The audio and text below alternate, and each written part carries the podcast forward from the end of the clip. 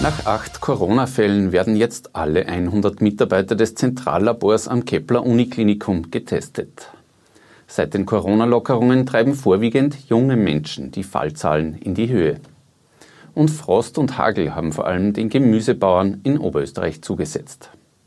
Herzlich willkommen bei OEN Kompakt. Mein Name ist Christian Ortner.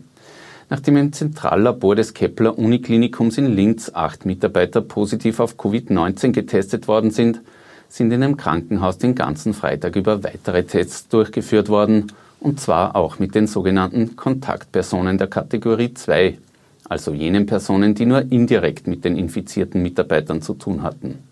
Mit Stand Freitagnachmittag waren die Ergebnisse dieser Tests noch ausständig. In den kommenden Tagen wird sich herausstellen, ob es weitere Infizierte im Kepler Klinikum gibt. Laut dem ärztlichen Leiter Ferdinand Waltenberger sollen alle 100 Mitarbeiter des Labors getestet werden. Er schließe aus, dass sich die Erkrankten im Labor angesteckt haben. Einige Kollegen hätten auch außerhalb der Arbeit miteinander zu tun. Seit den Corona-Lockerungen Mitte Mai sind die Fallzahlen in Österreich insgesamt wieder deutlich angestiegen.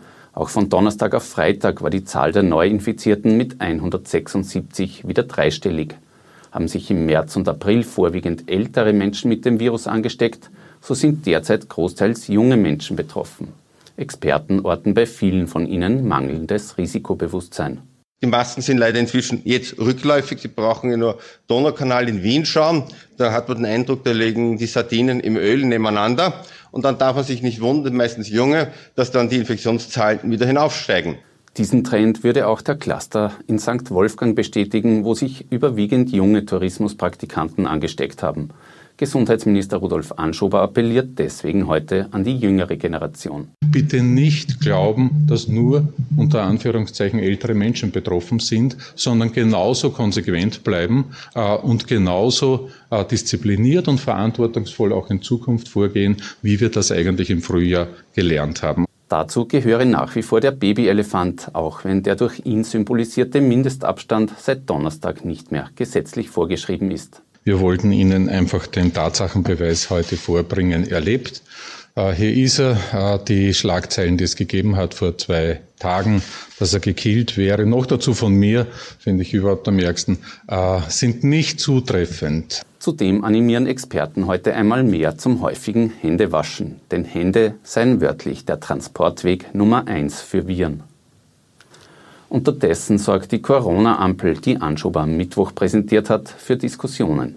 Dass für unterschiedliche Maßnahmen je nach Farbe Bezirksgrenzen gelten sollen, kritisiert etwa auch Landeshauptmann Thomas Stelzer. Denn demnach müssten derzeit etwa die Maßnahmen in St. Wolfgang strenger sein als in den angrenzenden, aber nicht zu Oberösterreich gehörenden Orten St. Gilgen und Strobel. Durchaus unterschiedlich könnten Sport- und Kulturveranstaltungen in unterschiedlichen Regionen ablaufen, wenn die Corona-Ampel dann im September eingeführt wird.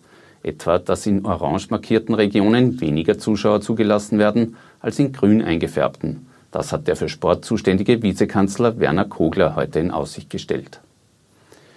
Mit dem heutigen Freitag endet in Österreich der erstmalige Einsatz von Milizsoldaten in der Zweiten Republik. Anfang Mai waren 1400 Soldaten einberufen worden. Nach den Grenzöffnungen Anfang Juni waren bis heute noch 800 von ihnen im Corona-Einsatz. Rund 400 Bundesheersoldaten werden auch weiterhin die Behörden unterstützen.